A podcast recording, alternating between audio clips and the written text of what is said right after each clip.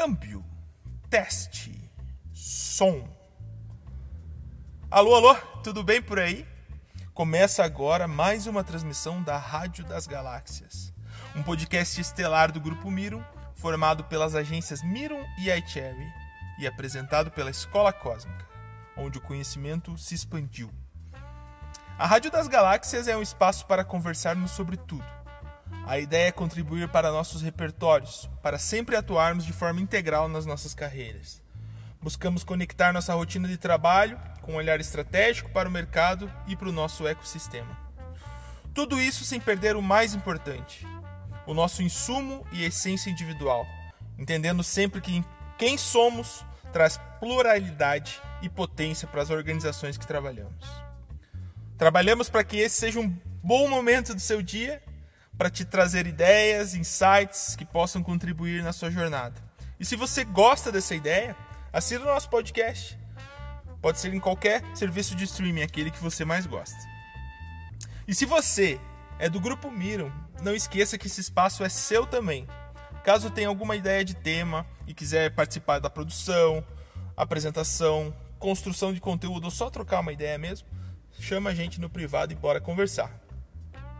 Eu sou Vicente Schurman Brasil, especialista em educação e aprendizagem aqui na Miro e na iCherry, e serei o host de hoje em mais um papo universal. E hoje eu tenho a honra de receber nossa primeira convidada externa. O papo será com a Jovanca de Gênova, educadora e que está como gerente de educação na IAB Brasil. Ela que é mestre em Educação, Arte e História da Cultura, detém mais de 17 anos de atuação na área de comunicação organizacional e educação corporativa, em especial em gestão de cursos e soluções educacionais. E claro que o nosso papo será sobre educação e como podemos afetar as pessoas e ecossistemas por meio dela. Por muito tempo o mercado debate sobre como educar para o trabalho. Mas será que é só isso? Pensando nisso e antes de iniciar o papo, quero deixar uma reflexão para vocês. Será que no sentido prático da coisa, trabalho e aprendizagem não são quase sinônimos? E aí, bora para mais um papo intergaláctico? Vem com a gente. Giovanka, muito bom te receber aqui. É um prazer estar aqui. A gente teve um papo prévio, né? E pôde se conhecer um pouquinho melhor. Mas hoje a sentir tua energia de novo é muito legal, né? A gente tá tendo esse papo prévio assim, então é incrível contar com você, contar com essa parceria, né, do EAB e nossas agências também, né, que, é, que, que é de longa data. E eu gosto muito, eu, eu sei que o trabalho é uma parte muito importante, eu adoro meu trabalho, adoro o que eu faço, adoro o lugar que eu estou. É, mas ele muitas vezes as pessoas usam para nos definir, né? Eu acho que a gente acaba sendo uma composição de várias coisas. Então, para a gente conhecer melhor e o público conhecer você melhor também, vou fazer uma pergunta, mas não vou falar o que você, não vou perguntar o que você faz, mas vou tá perguntar o que você está estudando agora. E daí a gente já vai entrando no nosso tema.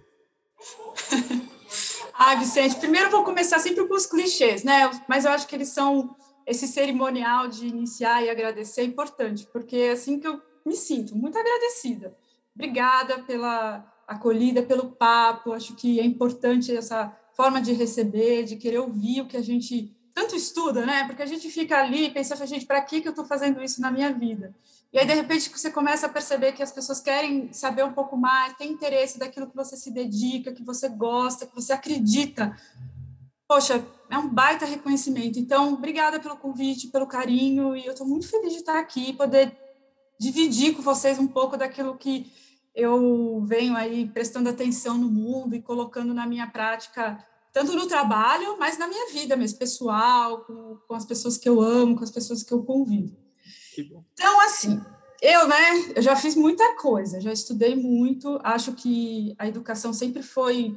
Acho que eu levei muito a sério uma frase que uma vez eu ouvi de um rapaz, tipo assim: olha, se um dia você que não nasceu herdeira, que não está assim, né, que não nasceu nasquelas famílias tradicionais paulistanas, só tem um jeito da gente chegar lá, que é estudar.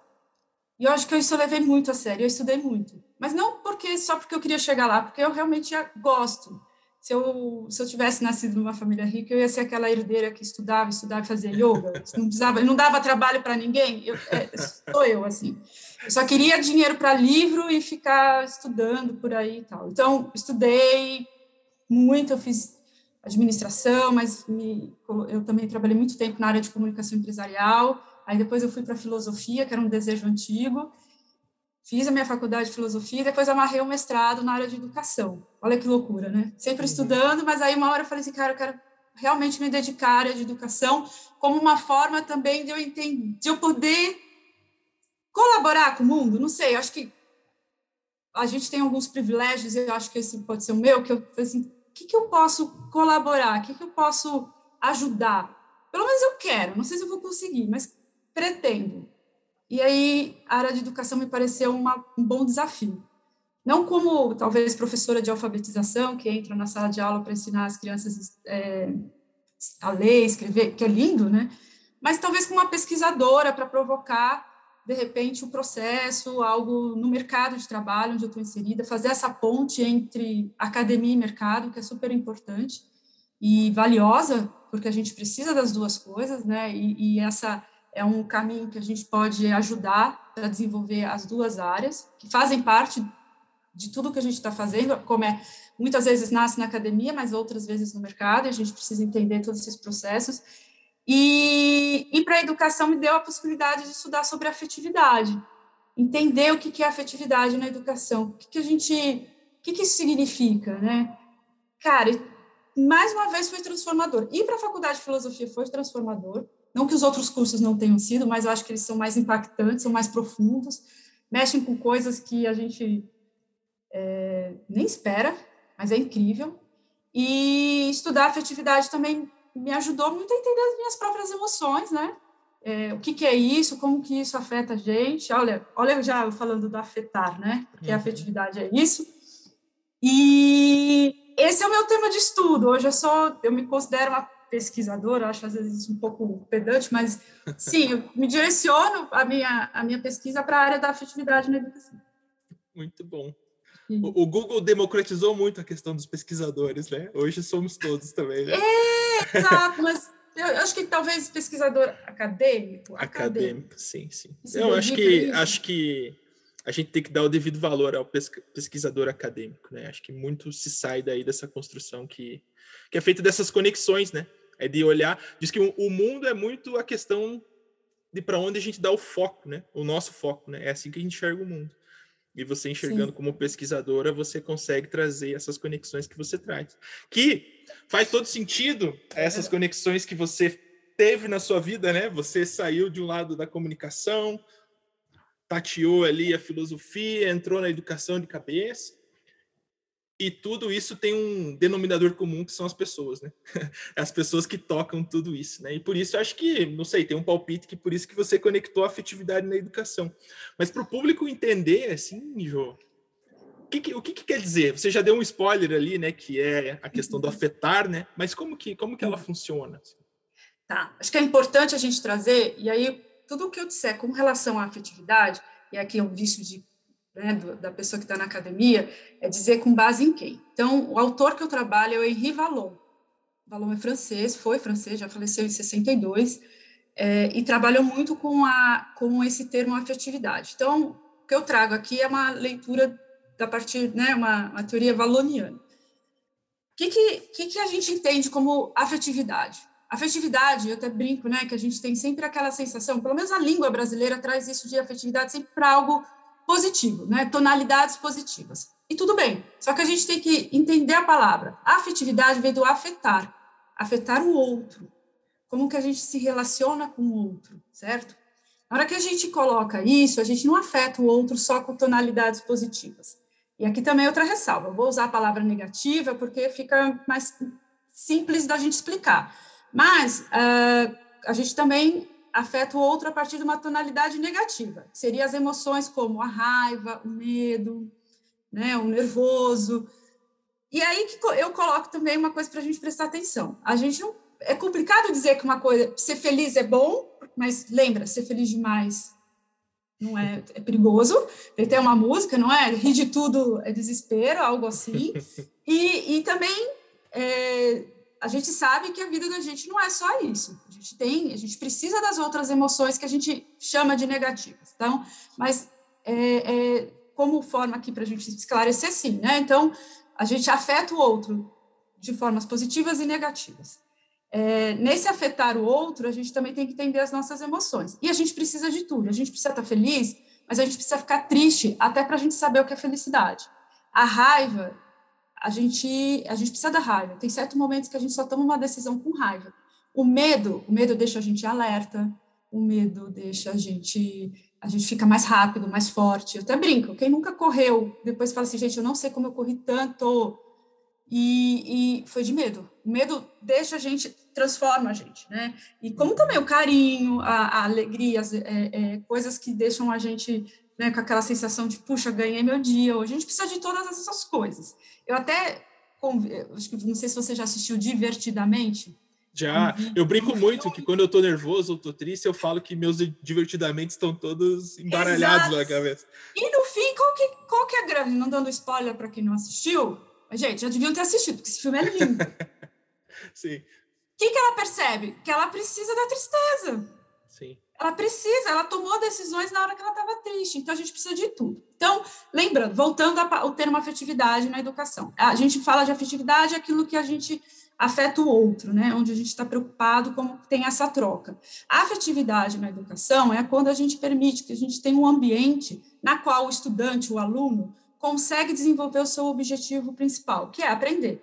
E ele vai fazer isso a partir de um ambiente onde ele se sinta acolhido, onde ele tenha condições materiais, físicas, onde ele tenha uma parceria, onde ele vai criar vínculos, ele vai poder ter uma comunicação, vai ser ouvido, vai ser entendido, ele, ele vai poder criar é, é, parcerias, né? Quando a gente vai para a escola, a gente aprende, quando a gente é criança, coisas do meio onde nós estamos inseridos, da nossa cultura, o que pode, o que não pode. Se eu pego uma, uma uma borracha emprestada, eu tenho que aprender que eu tenho que devolver. Isso a gente aprende dentro do ambiente escolar, criando vínculos, criando relações.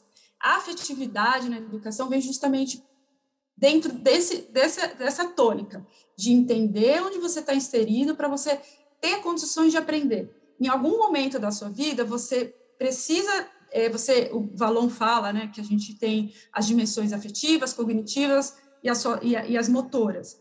Por quê? Tem hora que você não está aprendendo uma determinada disciplina porque você não tem condições cognitivas de aprender. Mas, de repente, porque aquele ambiente não está te dando as condições emocionais e afetivas para aprender. Por exemplo, quando você está numa sala que você não gosta dos colegas que você estuda e acontece, muito provavelmente a sua, o seu aprendizado pode ser prejudicado. E não tem nada a ver com que você é inteligente ou não simplesmente porque as suas emoções estão, de uma certa forma, abaladas ou não alinhadas, que não te permite aprender. Então, a gente tem que estar muito atento ao que está acontecendo com o aluno para que ele possa ter condições de aprender, se sentir ali, pelo menos emocionalmente, num ambiente acolhedor para que ele possa desenvolver as suas outras, as, os seus outros objetivos principais. Não, só que assim, imagina que isso tudo é uma pessoa só. A gente não separa emoção e razão. Não, nós, nós temos que aprender e ter recursos para isso. E ao longo da vida a gente vai aprender. Criança não sabe lidar com os recursos emocionais. A primeira coisa, ela chora, que é isso que ela consegue fazer. Mas ao longo da nossa vida, né, Vicente? Tem uma hora que você vai dar um piti, que você vai parar, que você, você não vai conseguir mas a gente cria recursos para entender essas emoções e poder viver em sociedade, não é mesmo? Sim. para não fazer tudo aquilo que a gente tem vontade. Sim. Mas eu falar tudo o que eu queria. né? A gente vai adquirindo, né? A gente vai. É, a gente tem que, que ir aprendendo a lidar, porque tem uma coisa muito interessante que o Valor fala, que ele fala que tudo que a gente toma de decisão, a gente acha que é racional, mas não é. Quem decidiu foi a emoção. Sim. Eu estava falando disso hoje, num, num, treinamento interno aqui sobre isso. O é? quanto ah, o exemplo do, do cavalo e da carroça, não sei se você conhece, que o, é, o cavalo e a carroça, o cavalo é como se fossem as emoções e a carroça a nossa razão. Se a carroça está vazia, o cavalo age desgovernado, ao mesmo tempo que é ele que tá. carrega as coisas, né? E se ela está muito pesada, a razão trava a nossa emoção, né? Até mesmo a questão fisiológica, né? Você estava falando de toda esse, essa questão do medo, né? Isso é uma coisa que dá para confiar muito é na natureza e na nossa evolução histórica, assim, né? Acho que na nossa genética, desde o do homem da caverna até hoje, o quanto a gente foi se desenvolvendo e quanto é inteligente, né? Todo esse sistema, assim. É, você falando ali da, da questão da razão e da emoção, é muito. É, se a gente for ver o funcionamento do cérebro, assim, é muito óbvio que a, a emoção é a primeira a ser atingida, porque as primeiras partes do cérebro que recebem informações são as partes que a gente acolhe com emoções, que é aprendizado, que é memorização. Então a gente consegue daí desenvolver também emoções dentro desse, desse critério assim. Então é muito legal porque o aprendizado já está na primeira na primeira fase ali da nossa assimilação das coisas que acontecem em volta, assim, né? Perfeito. E Valon traz muito isso quando ele diz que a gente vai desenvolvendo, vai crescendo e a gente vai criando, a gente vai amadurecendo a nossa parte cognitiva, inteligência, mas as emoções também, porque a gente vai tendo mais controle com aquilo, sabe? Uma criança nervosa, quando o amiguinho pega o, o, o brinquedo, ela começa a chorar e você fala assim: por que, que você está chorando desse jeito? E ele só, ele só não controla aquela emoção, porque ele está com tanta raiva, que aí ele começa a chorar. Você tem que acalmar, e cada vez que você fala calma, ele fica mais nervoso, porque ele não sabe controlar aquilo que ele tem dentro da gente. Uhum. E a gente vai ficando mais velho, pelo menos, né, gente? Na teoria, é para a gente aprender a Sim. ter mais controle sobre essas emoções. Para a gente entender que aquilo ele só pegou meu brinquedo, não precisa ficar tão nervoso desse jeito, não vale a pena. Então a gente vai conforme, né? Há um tempo antes, tinha pesquisadores que achavam que crianças eram adultos pequenos. E a gente percebe que não, eles também estão dentro de um desenvolvimento, hoje parece óbvio, mas não era, cognitivo, emocional e motor porque também o nosso corpo fala. Não podemos esquecer. Olha para uma pessoa nervosa. Ah, se olha na cara dela, você sabe que tem alguma coisa errada. Você, né, ou uma pessoa feliz. Quando eu moro aqui no condomínio que fica de frente para um parquinho de crianças de 3 a 4 anos, só pode pequenininhos. Assim. E quando abriu o parquinho, no dia que estava fechado por causa da pandemia, veio uma menininha, mas ela ficou tão feliz que ela não conseguia parar de gritar e mexer os braços, porque e ela não conseguia brincar de tão feliz que ela ficou. Primeiro, ela precisou extravasar, o corpo dela falar que ela estava muito feliz de ir no parquinho depois de quase dois anos fechado, e depois que ela conseguiu respirar, pegar os recursos dela e brincar. Mas primeiro ela balançou todos os braços e gritou. Eu falei, gente, a emoção, gritando assim, depois que ela conseguiu ir brincar. E é isso, a gente não controla. Ela está muito fora, muito feliz de estar ali. Então, e a gente também, o corpo também vai desenvolvendo, né? Quando a gente começa a andar, quando a gente tem um aninho, que a gente começa a dar os primeiros passos, também é uma, é uma parte nossa que começa a você fica independente. Andar é um ato de independência. E aí o que, que é? É o seu corpo já criando, é, já ficando mais maduro para dar essas, né, essa, essa evolução também. Então, é muito interessante essa teoria, porque a gente entende, porque a gente é, realmente temos coisas que a gente coloca didaticamente separadas, mas elas estão todas ali onde a gente tem que entender. E isso também faz muita diferença quando a gente está na escola e entende esse processo, ou de uma criança, ou de, uma, de um adolescente e de um adulto. São objetivos diferentes, mas eles estão na escola e precisam ser entendidos nisso. A, a, necessidade de você ter um espaço físico que, é, que a pessoa, mínimo de condições de limpeza, né, banheiro, água encanada, é, aquelas, é, uma escola que se você mora numa região muito quente, que você não passa calor, ou numa região muito fria como a de vocês, você não passa frio, você vai, você consegue estudar com frio? Não, Acho que com gente. qualquer sensação adversa, né, você não consegue, né, imprimir teu foco ali na, nas atividades. Né? Como é que você vai aprender? Queria te perguntar, aproveitar esse gancho, tá. e entender aqui, ó, porque é, o Valon, ele traz, e tem outros estudiosos, né? Talvez até acho que o Piaget também, tem, tem, um, tem um que é dinamarquês, que é Hileres, não sei se é exatamente essa pronúncia. É, é, não conheço. Fala, que fala de uma aprendizagem. Enfim, tem, tem depois eu mando para você ali um livro que eu acho muito legal ah, de aprendizagem que ele, que ele fez a curadoria, assim. E ele fala muito parecido com o Valon, que é esse, que é esse lance da, das condições internas e externas, né? A, a, condição externa nessa questão da relação que a gente tem no ambiente social, cultural, material, que a gente precisa estabelecer. E daí o outro processo interno, que daí tem a ver com o que você falou, né? Tem que saber se a pessoa está bem, é psicológico, é, se tem a, a, condição de elaborar sobre aquela questão que ela está é, conversando, se ela está com condições de adquirir aquele conhecimento que está sendo passado, de trazer o ponto de como que a gente aplica a afetividade né, na educação no ambiente corporativo. Como que a gente faz para transportar isso? Porque a gente sabe né, que tem um ambiente escolar que a gente está acostumado a aprender, mas como que no ambiente corporativo a gente consegue transportar essa atividade, essa afetividade, no caso?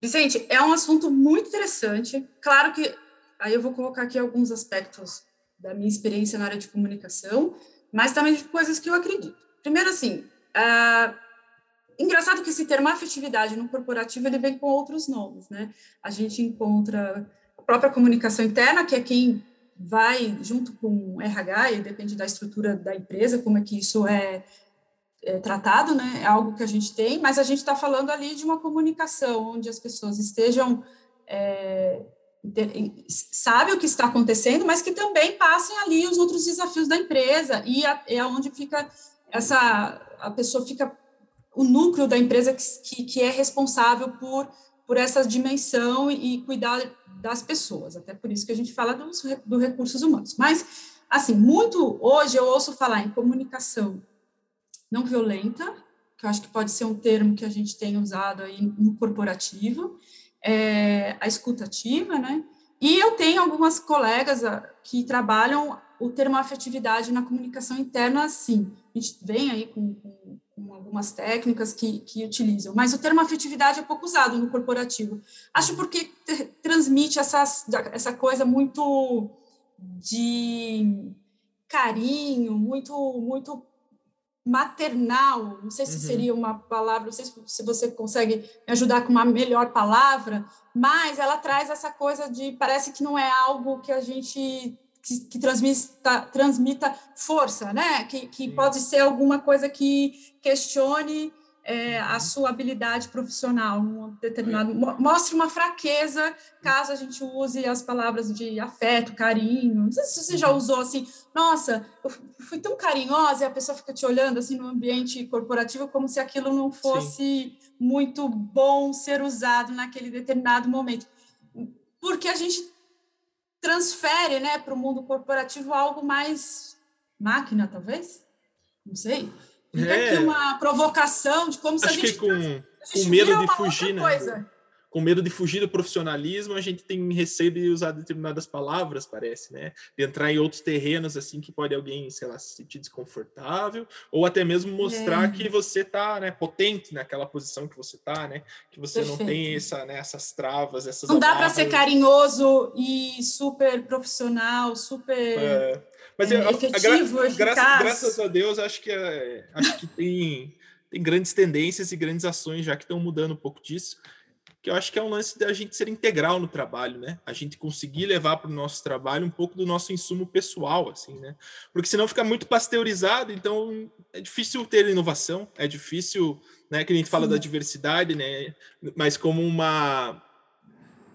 Um gente, é, a gente vê a diversidade como um caminho de inovação das empresas, né? Um jeito das empresas, além de ter toda essa reparação histórica, também cultivar pessoas e o ecossistema na formação de pessoas diferentes, né? Trazer essa oportunidade, gerar oportunidades, mas também tem um super benefício prático para as empresas, né? Na questão financeira das, da coisa, né? De, de poder trazer inovação, de poder trazer visões diferentes sobre determinado trabalho, determinado planejamento, amplia a visão, né? Da empresa ter as pessoas levando seus insumos pessoais. Então, faz parte uma pessoa, né? Hoje, hoje ainda mais no home office, né? Às vezes minha filha aparece nas reuniões, às vezes. Ah, que bom! Eu, a gente fez um podcast é, falando de educação parental, então também a gente teve é, as mães se combinando, né? Dos melhores horários que seriam, porque é, tinham o filho em casa e tal. Então, é, acho que, e vivemos aqui, né, né pelo menos no nosso contexto, assim, essa acho que levantando uma bandeira para essa transformação, assim, deixar as pessoas serem as pessoas, sabe? Então, acho que. Gente, tem uma frase, tem algumas frases que eu gosto muito, assim, da área de diversidade. Tem uma que fala exatamente isso que você disse: quem lacra, lucra. Quem uhum. investe em diversidade hoje vai lucrar, porque é importante você ter outras visões, outras histórias, outras raças, outros gêneros, outras condições sociais, econômicas, onde, outros lugares de trabalho, da onde as pessoas vêm, onde elas moram, para a gente evitar erros que hoje a gente vê acontecendo aí na mídia corporativa, que você fala, cara, mas como é que aconteceu? Ninguém, ninguém falou que isso ia dar, dar ruim, gente. Mas porque às vezes você está com um número de pessoas muito parecidas com você. Sim. E não vai, você não vai conseguir montar um grupo como com iguais e pensar diferente. Porque na hora que você fala assim, cara, eu tive uma, uma ideia muito incrível, todo mundo vai concordar, porque são parecidos, vêm de histórias parecidas. E na hora que você coloca pessoas diferentes, alguém vai levantar a mão e falar assim, gente, vocês não estão pensando nisso aqui? Por quê? Tem que trazer outro repertório. Senão a gente vai ficar dando ponto, fazendo coisas que não, ninguém explica, ninguém depois fica todo mundo com cara de ué, se olhando e tentando entender. Por quê? Porque a gente não tá, tem que entender o outro, mas o outro na sua totalidade, nas suas possíveis formas, nas suas necessidades, é, seja afetivas, seja materiais, seja é, né, vontade de estudar, vontade de não estudar, vontade de ser mãe, vontade de não ser mãe, velho, novo, é, mas a gente tem que estar tá preparado. E, e, e, assim, levando aqui para o digital, quando a gente fala de educação, que também é uma, um outro foco que eu tenho no meu, no, no, nos meus estudos, né, que é direcionar a educação, a afetividade na educação digital, quando a gente fala de educação digital, é entender também como é que você vai atingir o outro do outro lado da tela. Inclusive, né, Vicente, não só na educação digital, mas nas empresas, esse, esse tempo de home office, como foi? Integrar as equipes que antes eram todas coladas pertinho uma da outra no digital e, e manter uma relação, vínculo, afetividade, troca. É, a gente brigou, a gente chorou, a gente é, namorou, a gente fez muitas coisas por aqui que talvez há um tempo atrás a gente ia ter muita dúvida se a gente ia fazer. Teve que criar um espaço digital, além de tudo isso, né? Pandêmico, com medo. Porque eu, passei, eu tive medo. Fiquei preocupada, nervosa, triste, perdi pessoas muito queridas. E eu tinha que ficar aqui em casa. Eu moro sozinha, não podia ver minha mãe, não podia ver os meus irmãos gente, os meus irmãos gatos, isso tudo foi trazendo toda uma angústia, problemas, e a gente vem vivendo períodos difíceis. A gente não pode deixar e achar que, ah, eu que estou na empresa não devo me preocupar com, uhum. com, com, com, isso, porque eu sou da empresa. Gente, Sim. né? Como fica né, outro lado, né, se sentindo acolhido, né, o quanto uh, reverbera no trabalho da pessoa, né, esse sentido de se sentir acolhido e ser visto com uma pessoa, assim, né?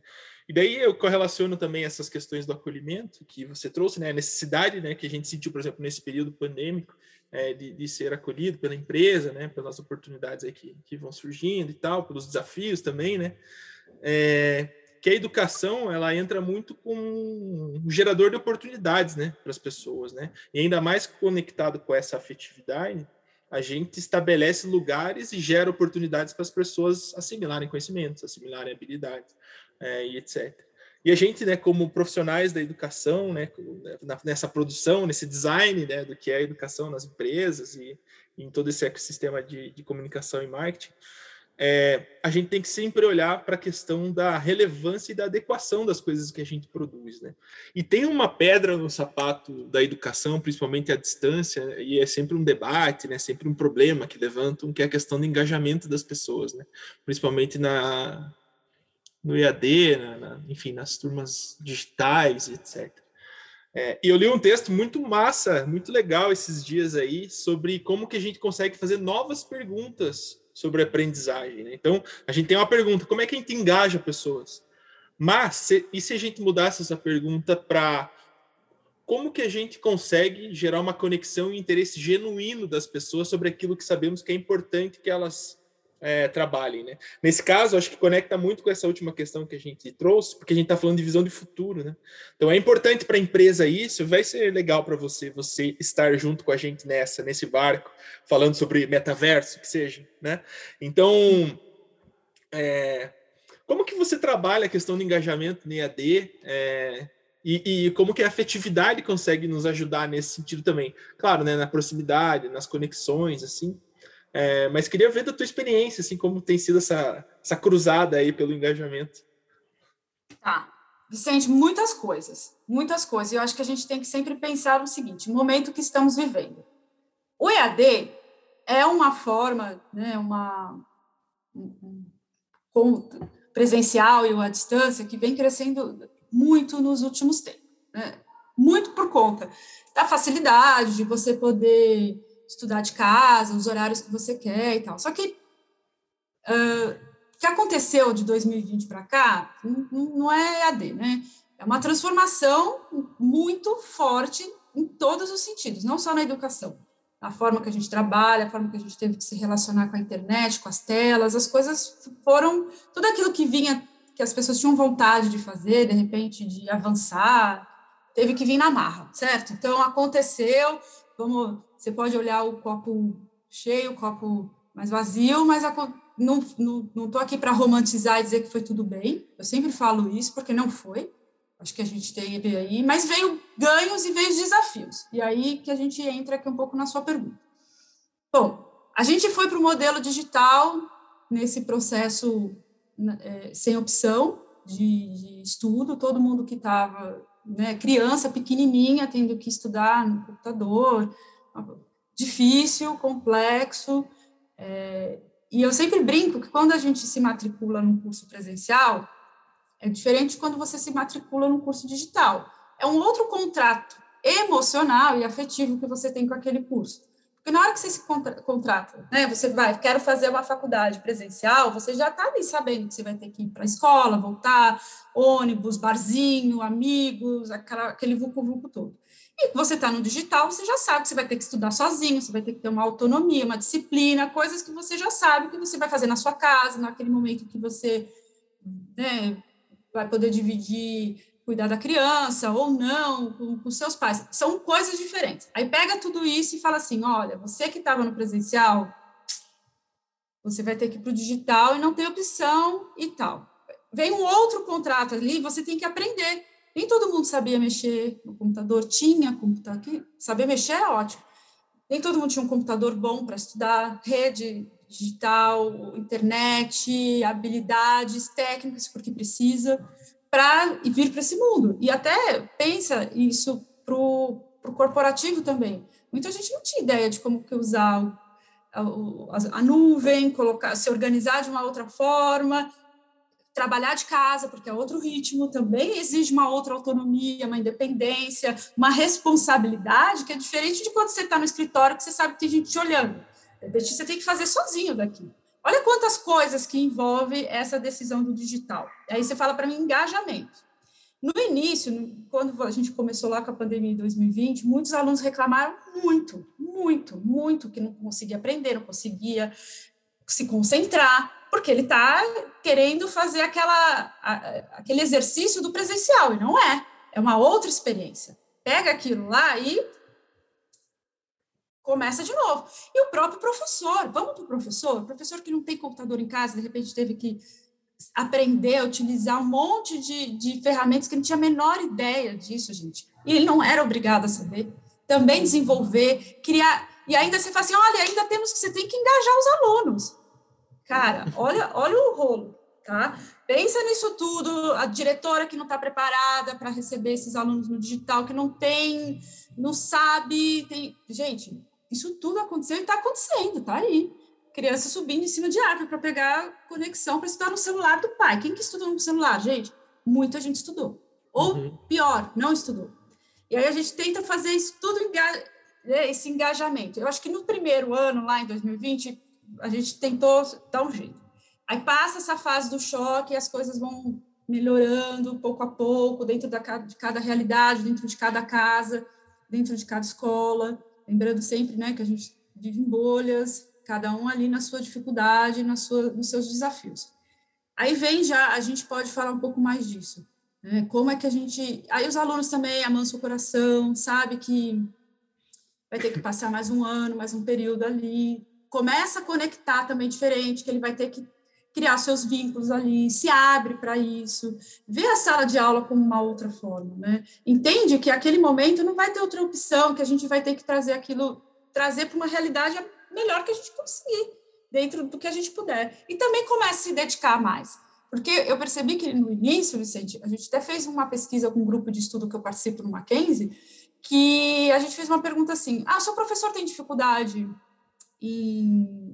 com o computador? Sim. Você ajudou ele? Não. Poxa, você tá vendo o cara lá suando, sabe? Passando mal. E você não abre o microfone. Sim, não, tipo, ele queria dizer, tipo, é problema dele, ele que não sabe. Cara, que empatia é essa do aluno também em ajudar? Ele que é o jovem, né? Que a gente colocou ali pessoal de graduação, que, que a gente sabe que tem mais facilidade com tecnologia, deixando o cara lá sozinho. E, e, ah, e ainda no mínimo falando, olha ele lá, não sabe mexer e tal. Olha quanta coisa que você teve que, o professor teve que passar, se expor também. Porque ele, né? Vamos lembrar, o professor também é gente, ele também tem sentimentos, afetividade ali com o outro, lembra? A troca, não é só. A, a relação também tem que vir, não é só para o aluno, é do aluno com o professor. Ele também tem participação muito séria nessa, nesse vínculo, nessa, nessa, nesse engajamento que a gente tanto quer. Uhum. Aí você me perguntou, como que a gente pode fazer isso? Poxa, só de abrir a câmera já traz uma outra, um outro tom para a aula. Você uhum. abrir o microfone e trazer uma pergunta na hora que o professor pede, não ficar lá escondido. Gente, eu tenho uma colega que deu aula de dança, as, as meninas no balé com câmera desligada. Nossa. No balé. Não dá para avaliar o movimento, corrigir nada, não, né? Não conseguia, que as meninas, você não sabe se ela está lá ou não. Aí você fala assim, ah, eu tenho que engajar. Como?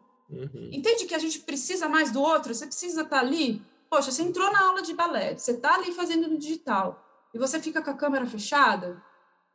Então, é sempre o outro, né? E eu não tô, tô, colocando assim que é culpado ou não, tal. Não eu acho que não é sempre. questão de culpa, é questão de dividir as responsabilidades, né? Cada um tem a sua responsabilidade e é interessante, né, para o professor que nem você falou esse contato humano, porque isso muda totalmente a aula, né? É, essa interação, essa integração dos saberes, assim, né?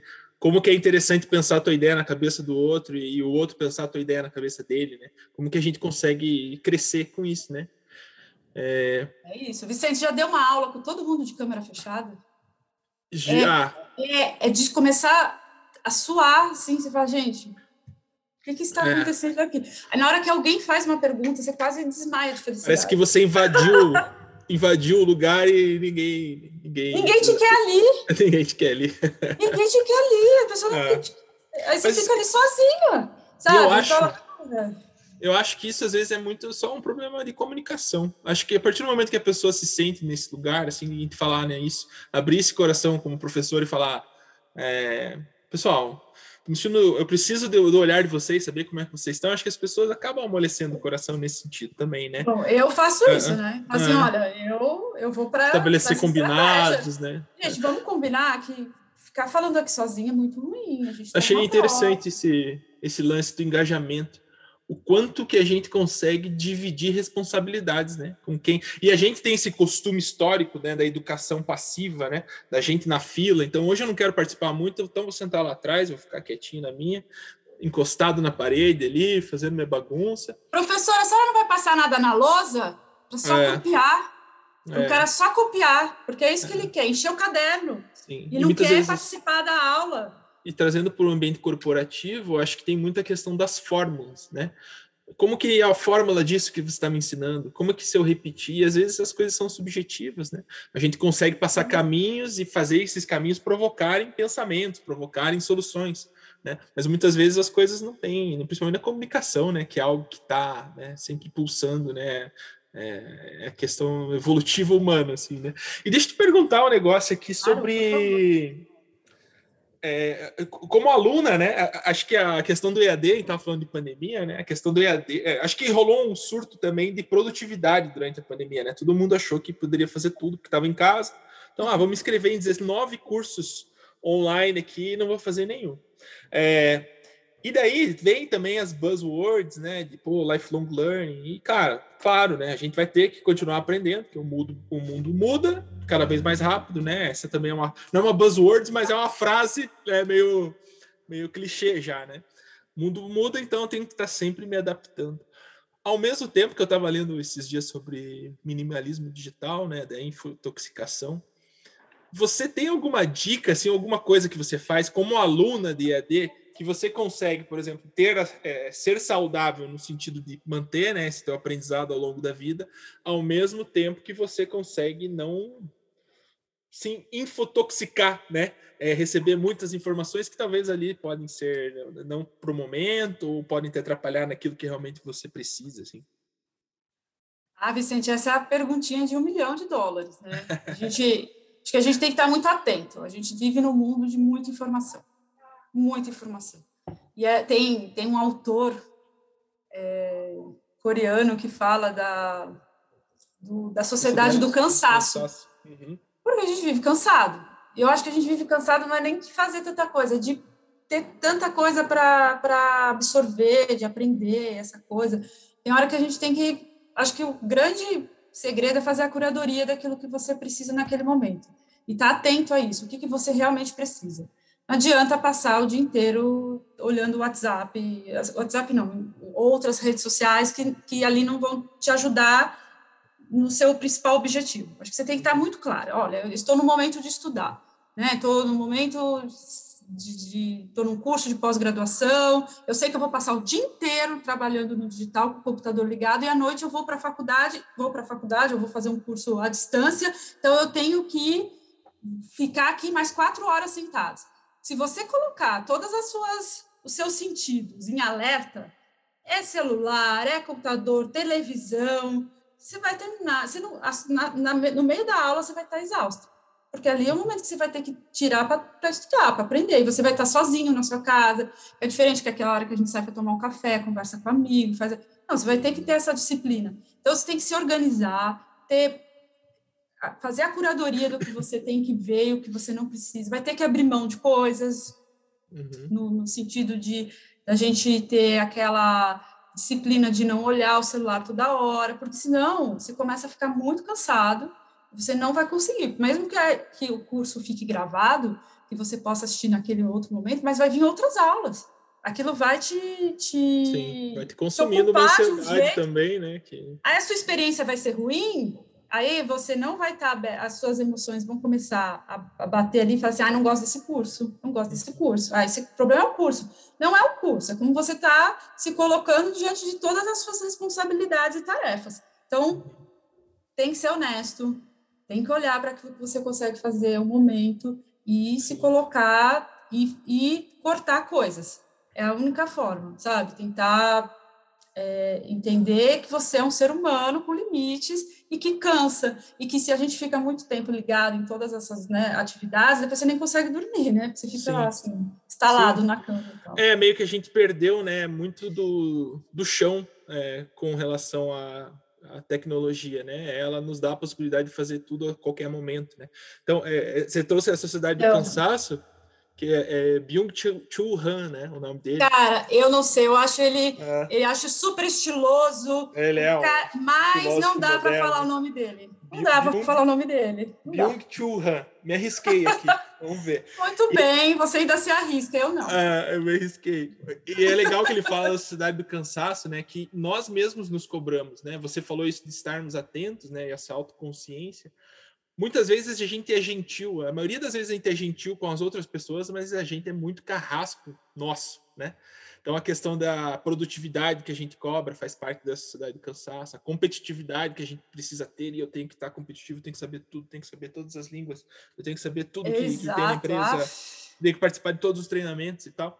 Faz parte dessa sociedade do cansaço. E tem outro livro dele que fala dos rituais. A gente está perdendo os nossos rituais, muito por essa dinâmica é, da internet, da tecnologia, porque, cara, hoje dificilmente a gente chega em casa, almoça com a nossa família ou janta com a nossa família e era um momento que a gente tinha de interação e de se e de saber como é que estava o outro, como é que estava o sentimento do outro. Esse é um exemplo básico assim de ritual. Mas os rituais eles são muito importantes nesse sentido para a gente conseguir estabelecer e cumprir coisas que vão virar um lugar comum para nós daqui a um tempo. Então, algo que eu começo a aprender hoje, através de um ritual, através de uma ferramenta, de um framework, que depois vira algo que é natural a mim é, fazer, né? Então, por isso que a importância desse ritual e, e, a internet meio que confundiu de novo os nossos divertidamente na questão do, dos rituais, né? Os rituais, perdeu... você tocou num, num, num ponto-chave. É, igual a gente ir para restaurante, tá um casal, cada um no celular. Uhum, não é, é, é não sei, claro conexão, que pode né? ser um Sim, mas com, com outra pessoa fora, né? Porque a pessoa está ali, não se olha, no, olho é. no olho, tem essa dificuldade, e cada vez mais, tá? As pessoas estão com dificuldade de falar no telefone. Eu já percebi isso comigo, de Sim. pegar e falar mesmo, alô, não sei o quê. Uhum. E você começa a ficar ansiosa, quer desligar, porque você prefere mandar um WhatsApp. E eu li uma reportagem, faz muito sentido, que a gente. Por que, que a gente não quer falar no telefone? Porque no, na hora que você está no telefone, o confronto é direto. A pessoa te faz uma pergunta que você não sabe a resposta, você tem que dar uma resposta. Sim ou não. E na mensagem, você tem tempo de pensar. Então, você prefere, ou até apagar antes de enviar, você prefere o tempo que. Mas o que, que você está evitando? O confronto. Confronto, gente, a palavra pode, pode vir forte, mas é um confronto, sim ou não né? Você ali na hora você tem que dar uma resposta, você tem que se comprometer ali com o outro. Então você começa a ter essa dificuldade também de, de, de falar, de relacionar. Eu fiquei assustadíssima, porque eu percebo que às vezes eu fico um pouco sem paciência de falar no telefone e falo, cara, estou evitando o outro, eu prefiro mandar uma coisa escrita onde eu tenho tempo de pensar, onde eu posso refletir e mandar uma resposta, então não tão eu. Sim, sim. Olha os filtros, como a tecnologia é maravilhosa Sim. Ela, ela colocou a gente num patamar absurdo. Se a gente, o, o vô e a avó da gente não entende o que a gente faz aqui. Não adianta. Você pode explicar, eles podem ser super moderninhos, mas eles vão ter dificuldade. Estou falando vô e vó de 95 anos, tá, gente? Não é vó novo, não, pelo amor de Deus. Mas assim, e falando de gerações, né, que já, que já conheceram Sim. o mundo de uma outra forma. Mas assim, é perigosa. Sim. Sem dúvida. Você trouxe e estava falando do, do, ponto dos rituais. Acho que dentro das empresas também, cada vez mais a gente vê o valor disso, né? O quanto que você implementar um agile, por exemplo, ajuda as pessoas a se conectarem e saber em que pé que está um projeto, é, o que, que o outro precisa de ajuda, conectar com uma ideia que está sendo desenvolvida por uma pessoa que você não está diretamente ligado a um projeto. Então, como é importante esses pontos de contato humano mesmo, humanizar nossas relações. Você foi em pontos novo, muito né? sofisticados, tá, querido? Eu vou falar para você assim, em horários. A pessoa te é. manda mensagem totalmente fora do horário, eu acho que você tem que responder. Você está te mandando no seu celular. Antes você tinha que mandar um e-mail, e se eu não estivesse na empresa, eu não ia responder. Agora a pessoa passou 15 minutos, poxa, você não respondeu o meu WhatsApp. Eu disse, mas estou na hora de almoço e começa a achar que só porque te mandou no celular você tem que estar ali respondendo a qualquer hora. E que ritual é esse? Não tem ritual? Tem, tem emergências, Vicente. Tem. Sim, sim. Ninguém aqui, não, eu não estou... Eu estou dentro do mercado de trabalho, respeito muito, estou... Entendo isso, mas não é exatamente isso que a gente está falando, né? Sim, não, sem dúvida. E daí, aproveitando né, o nosso escopo de trabalho, que é a publicidade, marketing, uhum. comunicação, é, a, a, gente faz um trabalho muito importante né, para a sociedade em si. Né? Ao mesmo tempo que ele, por um lado, pode estimular coisas não tão legais, ele pode estimular coisas muito legais, que é se comunicar com o espírito do tempo. Talvez seja o, o setor, né, a indústria que primeiro é, capta tendências e já traz isso no, né, de um jeito mais pulverizado para as pessoas, trata um jeito mais romântico, trata um jeito mais conectado com as pessoas na sua comunicação e tal. Como que a gente consegue impactar a sociedade via publicidade, via comunicação, utilizando também a questão da afetividade, né? E claro, a gente vai ter que trabalhar a educação dentro né, das nossas instituições, né, é, das nossas organizações, justamente para cada vez mais a gente conseguir ser afetivo com a sociedade. Mas você acha possível, né, por meio da, da publicidade, da comunicação, a gente levar esses valores assim da afetividade? Uhum. Acho que, que sim, acho que a gente, a gente, a gente leva isso, um pouco, né? né? É, acho que a gente já leva. Isso, né? É, pensando assim. É, a gente já leva, é, mas eu acho que a gente tem que ter alguns valores. É, a gente estava até comentando, né? É, de algumas provocações e pesquisas que a gente, dentro da, da, própria agência, a gente conversa, né? De vamos olhar para esse lado, para esse segmento de pessoas que precisam ser melhor representadas nas nossas comunicações, por exemplo, né? É, como que se estrutura né, todo esse lance da educação afetiva para a gente conseguir é, tangibilizar isso, né, as coisas saírem é, das nossas empresas, das nossas instituições? Assim, né? Sente, eu gosto muito do momento que a gente você falou o espírito do tempo, tem uma palavra em alemão, né? É que, mas Zeitgeist. Ai, gente, a gente precisa melhorar essas pronúncias. É fica aqui um convite para nós. É, Existe um espaço aí de oportunidade, né, na qual eu e você. Oportunidades não... de melhoria. Exatamente, existe aí um espaço, acho que a gente tem que estar atento a isso. Mas, enfim, tem uma palavra muito bonita para quem sabe falar, pessoas, que é o espírito do tempo em alemão, começa com Z, eu não vou me atrever a falar, que é o espírito do tempo. Acho que a gente vive um espírito do tempo agora muito. Não usa a palavra afetividade, mas afetividade ela vem de diversas formas, né? É... Quando a gente fala de diversidade e inclusão, a gente está falando disso, a gente está falando de, do outro, a gente está falando de abrir espaços para é, grupos que até pouquíssimo tempo eram simplesmente ignorados e não percebidos. A publicidade é olhar para toda essa parte da comunicação, onde ela representa, onde ela expressa, é o artístico, é, é o que né, impacta visualmente, usa os nossos sentidos de uma forma muito especial. E quando a gente olha para é, informes publicitários de 10, 15 anos atrás, ou de filmes, né, gente, que também mexe muito com essa coisa do visual, e a gente não vê pessoas negras, a gente não vê, só vê um tipo de pessoas, né, aquela família margarina que a gente brinca, onde a gente não encontra, bem, na, parece que né, o Brasil, esse país onde somos tão tão, tão coloridos e apresenta só um tipo de pessoa loira, é, é, de, de, olhos azuis, somos também, tá? Mas não só. Somos, uhum. somos muitos e a gente não conseguia ver isso representado. Isso é uma parte. Aí a gente tem a outra parte de incluir pessoas com, pode ser com deficiência, ou pode ser pessoas com, com de gêneros de raças também, é, é, que, que nos representam. Tudo isso perpassa muito o olhar da afetividade. Quando a gente presta atenção que sim, a gente não pode dar oportunidade sempre para as mesmas pessoas. E a gente que tem os privilégios que temos, eu sou muito consciente dos privilégios que eu tive e tenho, a gente não sentir culpa, mas entender por que, que a gente chegou até um determinado, por que, que a gente de repente chegou até onde a gente está hoje e dar aquela mão, estender e trazer as outras pessoas também para a luz. Essa é a nossa parte nisso tudo, e ter consciência disso, ir atrás de informação, estudar, não achar que isso também vai vir de bandeja para a gente, né? De, de, prestar atenção que a gente está vivendo outro momento. A gente comentou muito sobre. É, até sobre banco de, de, imagens, né? Que a gente não encontra pessoas de, de com outras características e, e, que isso também cada vez vem melhorando muito, porque a gente tinha que exportar, de repente, bancos de imagens de, de, países como o México. Ok, o México tem uma característica latina, mas convenhamos, não nos representa, né? Só uhum. as pessoas que são. Sim. E aí tinha que, a gente tinha que importar, porque no Brasil não tinha esses tipos de coisa. Hoje, hoje espero que, que a gente, você que trabalha em agência, pode me dizer se isso já melhorou, mas eu até contei uma história que uma, uma, uma colega foi fazer uma campanha para incentivar né, dentro da empresa fazer o exame do pezinho nas crianças recém-nascidas, e ela queria fazer com o pezinho de uma criança negra.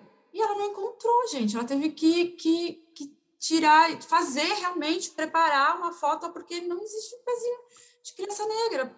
Como se o exame de pezinho fosse específico só para um tipo de criança. E, e, eu lembro quando ela dividiu isso, um rapaz negro disse: Poxa, obrigada por se preocupar e mostrar que, que nós também precisamos desse tipo de cuidado. Eu fiquei muito, muito chateada, porque acho que, cara, a gente ainda precisa falar assim, que, que a gente precisa de outras cor, cores de pezinhos de crianças e que todas precisam fazer o, o exame, que a gente ali já mostra que que o quanto isso é importante, o quanto isso é relevante.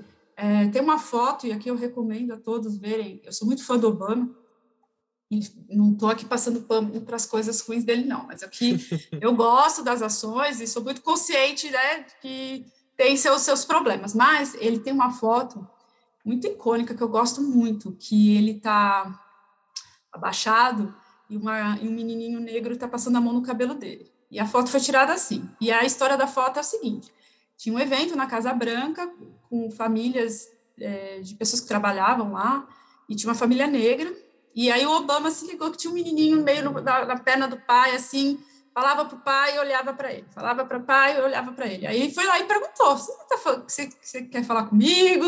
Você está aí? Sabe quando a criança fica com aquela carinha de quem está falando dele, uhum. né? Aí o pai disse: Ah, presidente, ele quer te fazer uma pergunta. Uhum. Aí o Obama, faça. Aí ele falou assim: Eu quero saber se seu cabelo é igual ao meu. E aí a hora que o Obama baixa e fala assim: passa a mão porque a gente sabe o quão importante é essa representatividade do cabelo. E você olha uma pessoa igual você, que tem um cabelo igual ao seu, aquele cabelo que muita gente fica desmerecendo por aí, e fala assim: cara, eu tenho um cabelo igual ao do presidente dos Sim. Estados Unidos. E eu passei a mão e é igual ao meu. é... Estar atento e abrir isso, sabe? Se abrir a isso e entender o quão importante é a gente ter pessoas de todas as todos os jeitos e jeitos uhum. por aí, é você entender que você pode ser presidente Sim. dos Estados Unidos e estar tá na Casa Branca, entendeu? É, eu acho que a gente tem que cada vez mais estar tá atento a isso. Sim. Eu, te ouvindo assim, eu acho que a afetividade, né, no sentido da, da, tua, do teu, da tua pesquisa, né, e ela dá uma lente para a educação que é colocar de fato a pessoa em primeiro lugar de um jeito empático, né? É, embora você, a gente ache que a educação sempre vai colocar as pessoas em primeiro lugar, não necessariamente, né? Às vezes a gente quer incutir e construir coisas que a gente quer passar para o outro, né? Que nem a gente fala lá da educação bancária, né? Ah, eu acho que isso aqui é importante, mas talvez seja importante para mim, né? Talvez seja importante para mim, né? E não seja importante para a sociedade que está vindo, que vai se desenvolver, né? Hoje em dia você vê as profissões do futuro aí de sei lá, um, um, moleque que, cara, começou com 12 anos a produzir vídeos e, cara, hoje talvez seja um, um dos caras que mais tem sucesso no YouTube com, com vídeos e tal. Não sei direito a história do, do Condzilla, mas é um exemplo, assim, né, que, que aprendeu na raça e tal. E, cara, não teria nenhuma educação formal que a gente pudesse levar para ele que atendesse, por exemplo, esse desejo dele de representar o funk, por exemplo, né? Mas o mundo digital dá isso, né? Dá essa é, oportunidade. Dá algumas ferramentas e a pessoa né, vai buscando seus caminhos. E quanto que a gente poderia contribuir para as pessoas se a gente tivesse sempre essa afetividade à frente, né? E não necessariamente usar a educação só para é, reverberar coisas que a gente acha que é. É que nem eu falei, né? O mundo é o foco que a gente dá nele, né? Dependendo do foco que eu dou, eu vou usar a educação como um instrumento. É, às vezes que não que, que vai só manter uma bolha, que vai manter né, uma caixa, né? Então, é um pouco disso. Assim. Mundo digital está aí e acho que aí a gente consegue fazer uma amarração que, que é muito importante, né? Eu venho do IAB, o IAB é uma associação na área de publicidade, marketing digital, mídia digital, é muito foco nos nossos cursos e treinamentos, e a gente tem percebido a importância de, de levar esse conhecimento para mais pessoas. Até uhum. porque eu tenho certeza que pode ser gatilho de mudança de vida. Sim. Mesmo. Mesmo, porque eu acho que a gente tem um campo muito, muito assim, fértil de, de, de ações, onde precisam de pessoas talentosas, precisam de pessoas é, que, que gostem né, da área, que tenham interesse, que tenham essa curiosidade, é, buscam oportunidades, e tem um campo aí precisando de, de, de talentos, de pessoas é, com outras visões, outras possibilidades para a gente transformar digital, ele tem as suas durezas, como a gente já comentou aqui, mas ela, ele tem muita coisa legal para a gente fazer e desenvolver. Então, eu acho que aí o lado do copo cheio, Sim. a gente pode esperar coisas muito legais. A gente tem feito, que, que pelo menos lá no IAB, é, tem pensado muito como que a gente pode colaborar com tudo isso. E eu tenho ficado muito feliz, porque eu acho que a gente pode fazer um trabalho lindo, viu? Sim. Aguardem, aguardem. Aguarde. E conta um pouco mais do teu trabalho no IAB. Como é que, como, como que você tá. está? Hoje eu, eu, sou gerente de educação, cuido dos, dos treinamentos, dos cursos livres, cursos em company, todas as soluções educacionais do IAB passam pela minha área, né, que a gente vem desenvolvendo é, os nossos cursos que já são cursos bastante reconhecidos aí no mercado, cursos técnicos na área de mídia digital, que tem me impressionado muito. Eu estou no IAB tem um ano, trabalhei em outra associação, tenho umas outras experiências e tem e eu tenho aprendido muito, gente. É, é um mundo que que está ali, parece que a gente sabe tudo de digital e a gente não sabe nada, e é maravilhoso, assim, mas muita coisa legal. é um campo que precisa de cursos específicos, cursos direcionados, porque é, tem muita inteligência por trás, né? tem muito pensamento, tem muito investimento. Então, é, a gente tem. O IAB trabalha justamente nessa educação, nesse treinamento, trazer essa capacitação para o ecossistema de mídia digital. A gente tem cursos livres, curtos, de curta duração, coisas de média duração. Legal, um trabalho muito gostoso. Ainda bem, né, Legal. né? Que a gente faz Legal. coisas boas, né, Vicente? Sim, e é uma referência, né? É... E, Jô, você está há algum tempo na educação, né? Já faz alguns anos além né, do, do IAB, você vem da, da Berge, né? E muito tempo de pesquisadora.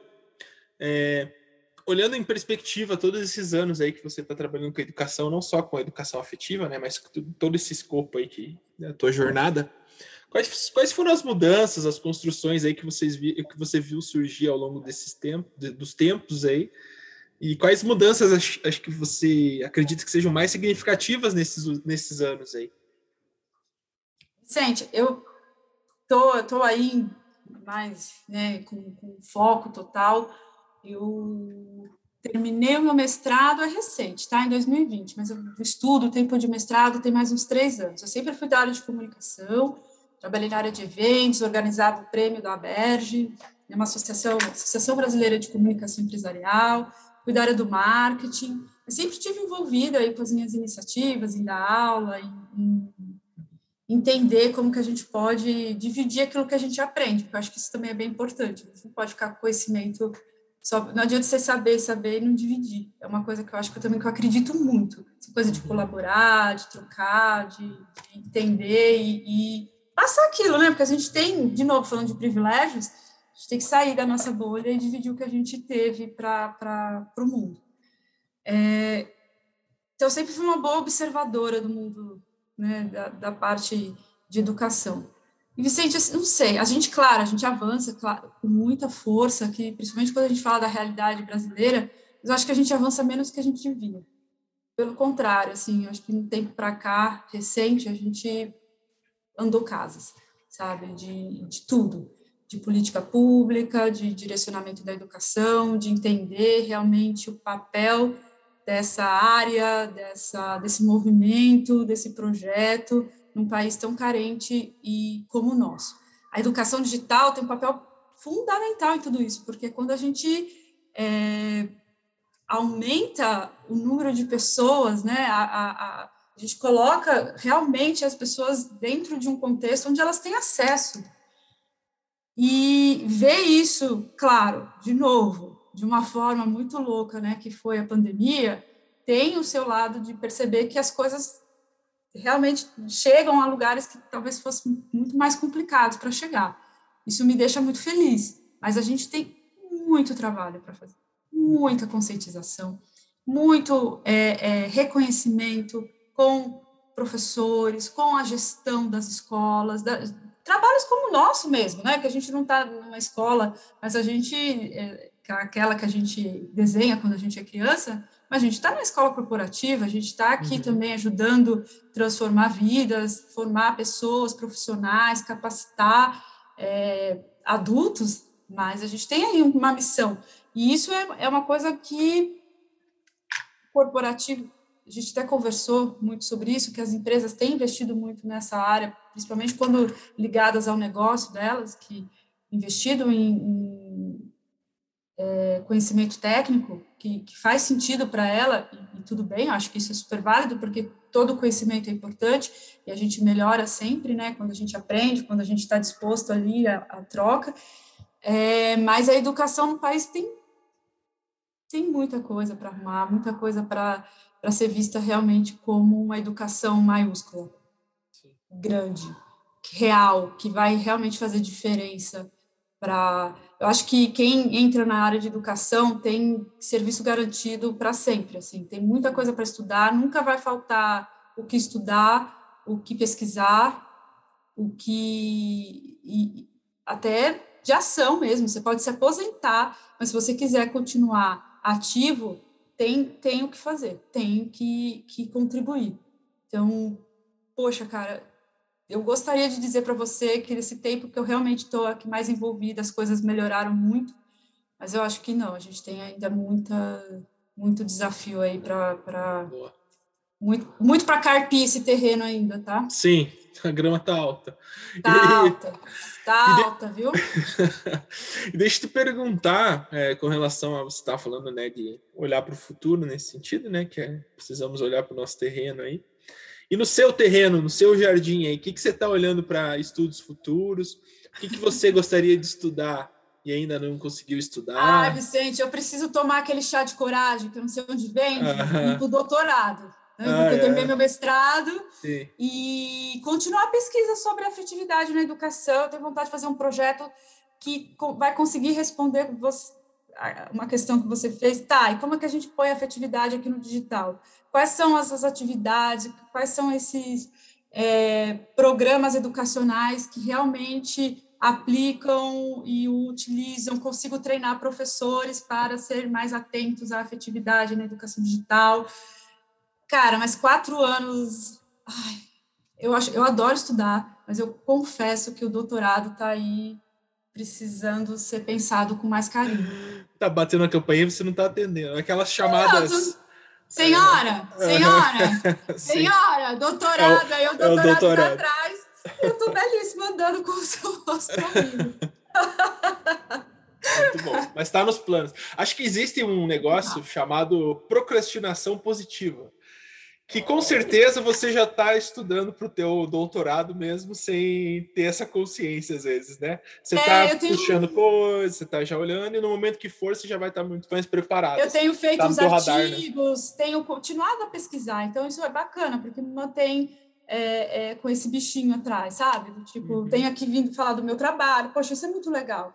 Toda vez que eu termino uma conversa com essa, esse papo nosso, eu fico pensando, cara, eu tenho coisa para fazer aí, mas olha que legal, puxa, podia voltar a fazer. Então, fica vivo, Sim. mas formalmente entrar lá no programa, prestar o projeto. Ai, pai. É. Vamos lá, preciso, preciso. Acho que é importante, acho que vai, vai eu vou. Sim. Puxa, eu vou curtir muito. É como você falou, né, durante o nosso papo, é um momento de escolhas daí, né? A gente conseguir fazer essas escolhas. é, tem momentos e momentos, mas vai chegar. Eu, eu, eu acredito muito no universo e isso vai vir, vai vir. Com certeza. E deixei aqui uma provocação, algo que eu penso há algum tempo, ah, algo que eu imagino assim hum. que, que pode podemos estar aí a onda começando a, a se formar nesse mar da educação aí, que é o lance principalmente no nosso meio, né, publicitário, de comunicação, de branding, né, de empresas e tal, que é o lance das marcas se conectarem com valores e bandeiras, né, da nossa sociedade, que as pessoas levantam e tal, e por consequência elas conseguem gerar uma conexão com o público. Por exemplo, sustentabilidade, né, a gente tem marcas que, né, tem todos os seus valores, né, é, conectados aí com, com a sustentabilidade que dá, né, um, confere um grau de, de, de, satisfação das pessoas que consomem ou que né, assistem o que essa empresa faz e tal.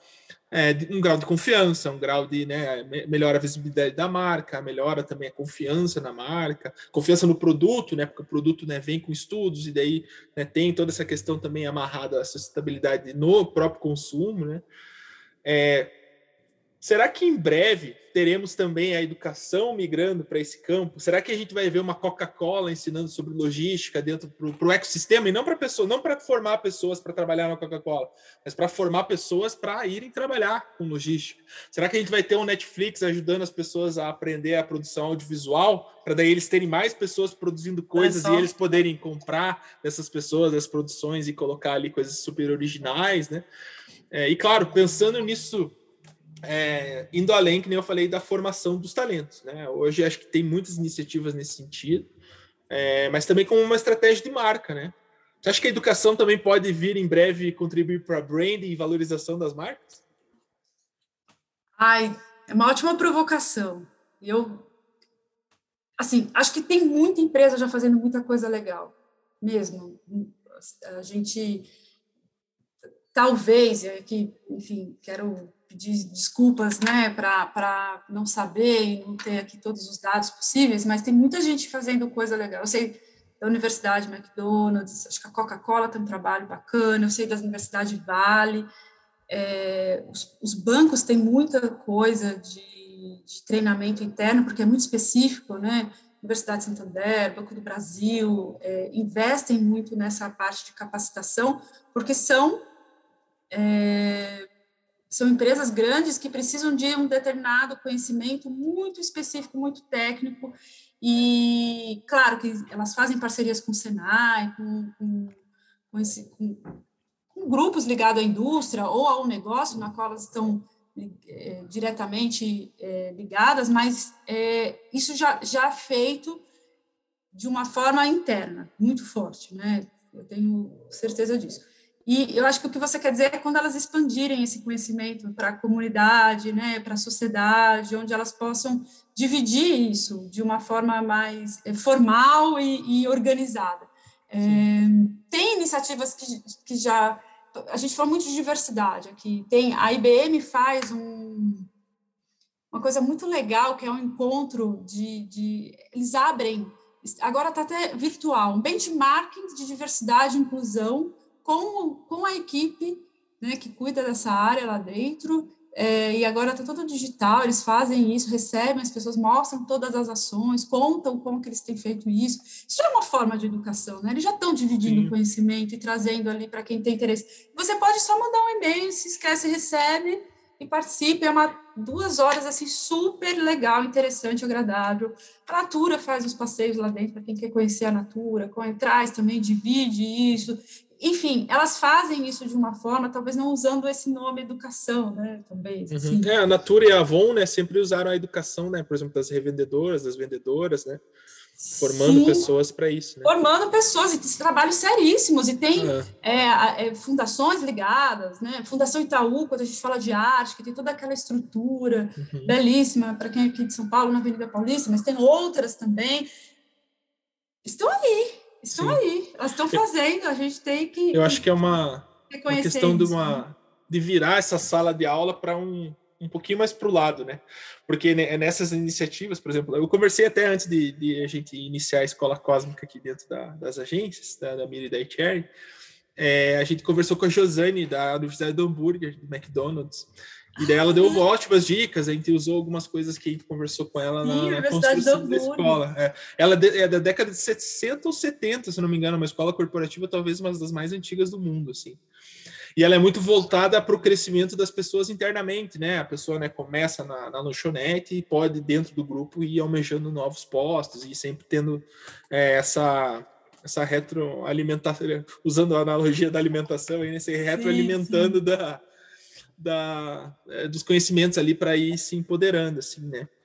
E eu vejo a educação ainda podendo ser algo que a marca pode se pode utilizar e ajudar a pessoa na formação dela e a marca ali tá batendo no olho dela. Em vez de fazer um, né, uma um merchan no BBB, eu vou montar um curso aqui sobre produção audiovisual assinado e chancelado por diretores aí que produziram por Netflix, tá? Para fora mesmo. Não digo necessariamente para o Netflix contratar essas pessoas ou que nem a Natura faz assim. Acho que podemos ir para um lado assim. Olha, vou dar assim. aquela frase novamente que eu já falei aqui. Temos espaço aí, hein? Temos é. oportunidade e tem, e tem muita coisa para fazer, e tem muita gente interessada e precisando desse é. tipo de coisa. Sim. Eu ia adorar fazer esse, esse curso aí de diretor, já pensou? Legal, né? Não é? é, é é o chute meu aí. Eu estou segurando esse chute há alguns anos. Aí pensei não, mas eu acho que, que a gente tem que desafiar o mercado. Eu acho que, que é algo que, por que não? Então, e digo mais, não sei, a gente conhece muita coisa, acho que a gente está inserida, mas talvez já tenha até iniciativas aí que a gente não está sabendo. Certeza, né? E aí o que está faltando? Comunicação. E não adianta fazer e a gente não saber o que está é, acontecendo, né? É. Mas... E às vezes a coisa vai surgindo, né? Aos poucos vai ganhando força, daí ela ganha força quando mais outro se conecta e faz também, né?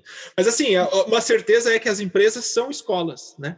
Elas gerem muito conhecimento, elas fazem isso girar dentro, tem energia, sinergia entre e saberes e pessoas diferentes, que nem tu comentou, né? Então, é organizar, né? É gerir esse conhecimento e conseguir, né, levar ele com método, levar ele com intenção, né? É importante levar intencionalidade, intenção. tem que ter intencionalidade, ah, perfeito, tem que ter organização, gestão, é. responsabilidade e, e sim, a educação não é uma coisa que vem do nada. Imagina, a educação é nossa, é sim. tanta coisa que é até complicado tentar resumir Sim. uma palavra só. Não dá, né? É uma mistura de complexidades aí que, que gerem tudo isso aí. E eu sei, estamos chegando ao fim, Jô. Foi um prazer falar com você, ah, mas eu queria ter mais uma pergunta aqui. que é que eu sei que você é uma ávida consumidora de podcasts. Você tem uma lista aí de podcasts que eu você pode fiz uma lista. Eu tô Ai, assim, metida, tô assim, nossa, tô me achando. Inclusive, é o meu primeiro podcast. Eu ouço muito podcast, gosto. Eu fiquei muito feliz, gente. Eu estou sendo convidada para participar de um podcast. É, valeu Boa. a pena, né? Valeu a pena. pena. Aí eu fiz, Chegou meu assim, momento. Chegou o meu momento de listas, quem diria? Quem diria? Quero ver os meus amigos me aguentarem com essa. Mas é o seguinte, vocês me pediram quais são os podcasts que eu ouço. E aqui são os que eu gosto, realmente, são aqueles que eu gosto de pôr aqui para eu é, acompanhar uhum. e ouvir, tenho todo um hábito aqui. Então, listei, tá? Primeiro que eu sou ouvinte da CBN, então, além de ouvir todo dia o Milton Jung logo cedo, de acompanhar, eu também ouço os podcasts que são produzidos na rádio. Eu gosto muito do Petit Jornal, que é um podcast de política e economia, política internacional e economia, e tem me ajudado muito a entender a guerra na Rússia e na Ucrânia. Fica aqui a dica, tá? Gosto muito de um outro, Medo e Delírio em Brasília, Fórum de Teresina, gosto demais, ele é semanal. Gosto do Jovem Nerd, gosto muito, acompanho eles há bastante tempo, tem, puxa, orgulhosa dos meninos. É, eu gosto muito de, agora, umas séries, né? Esses uhum. são os que eu ouço mais assim no dia a dia. Um podcast que é Praia dos Ossos, que fala sobre a Ângela Diniz, e um outro que chama Crime e Castigo. Os dois são produzidos pela Branca Viana, pela Rádio Novelo, e é um primor. Ouçam não só pela história, porque a história da Ângela, que é a história do Praia dos Ossos, uhum. é incrível, e toda mulher no Brasil tem que ouvir, e os homens também, tá? Sim. Mas, assim, é, a gente precisa entender esse movimento aqui Fica a dica, não vou dar spoiler, mas Boa. é muito bem produzido, é muito bem feito. Eu acho que, que para quem gosta e quer entender a narrativa, como se pode produzir um bom podcast, ficam essas dicas. Projeto Humanos, é, caso Evandro, uhum. e agora eles estão com um novo de Altamira, mas é esse é mais hard, porque fala de coisas tristes, fala de crianças, mas é muito bem feito. Então, uhum. também fica aqui. Eu gosto muito do podcast do Obama, esse em inglês, tá? Mas com Bruce Springsteen. E vale a pena. Eu, ele fala devagarzinho, pausado. Será que a gente uhum. conseguiu falar igual ele, Vicente? Né? pausa, né? É, então o inglês dele fica fácil de entender. E, poxa, é, Born in the USA, vale a pena, gente. Eu gosto Legal. muito não é muito longo, não tem muitos episódios, então vale a pena. E aí também gosto de astrologia, então ouço astrológicas, ouço umas outras coisas aí, sempre para estar atento ao que, o céu manda e tal. Muito bom. Então, esse, essas são as minhas, essa é a minha listinha de podcast. Boa. Se isso é uma coisa que a gente sempre fala na Cósmica aqui, é a gente tá com o radar ligado, porque basicamente tudo que a gente consome, ele, em algum momento a gente liga os pontos e acho que é essa aquisição, né, essa conexão que a gente faz é o processo da educação, da educação, né, é o processo da aprendizagem. Né? Então, se a gente se abre para isso, né, a gente sempre está se alimentando assim. Muito bom, obrigado, obrigado por ter topado ah, aqui o nosso nosso convite.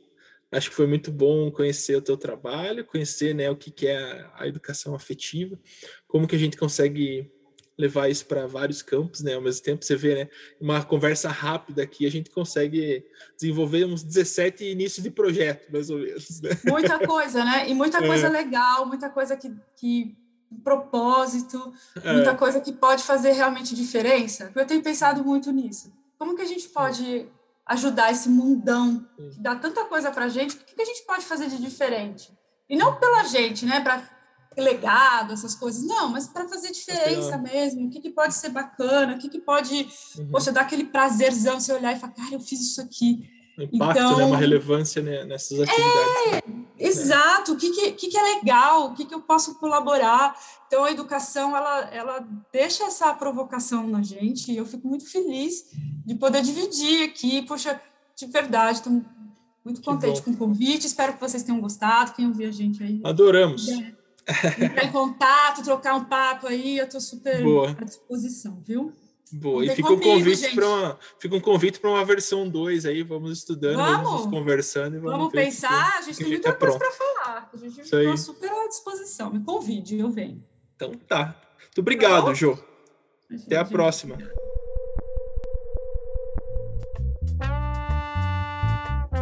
E aí, turma, curtiram o papo?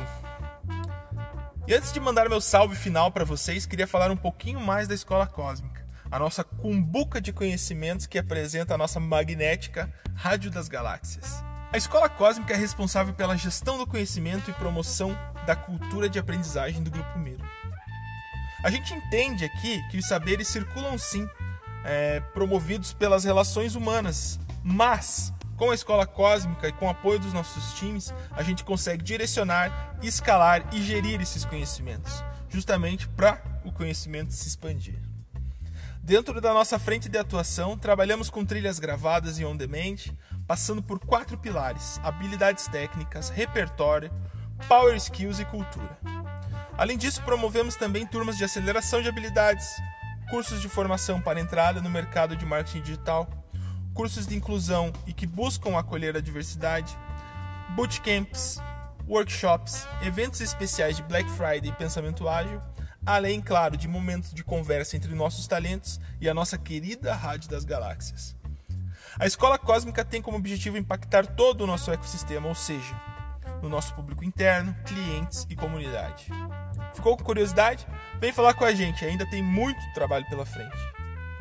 Então é isso, galera. Chegamos ao final de mais uma transmissão da Rádio das Galáxias, hoje com a participação da Jovanca de Gênova, gerente de educação da EAB Brasil, falando sobre educação afetiva. Esse conteúdo foi apresentado pela Escola Cósmica. Eu sou Vicente Schurman Brasil, especialista em educação e aprendizagem do Grupo Miro, e queria agradecer a tua companhia até aqui. Eu fico pessoalmente muitíssimo feliz em poder falar de educação e conectá-la com o universo da comunicação. E lembre-se sempre: educação é um ato de amor e, por isso, um ato de coragem. Fui!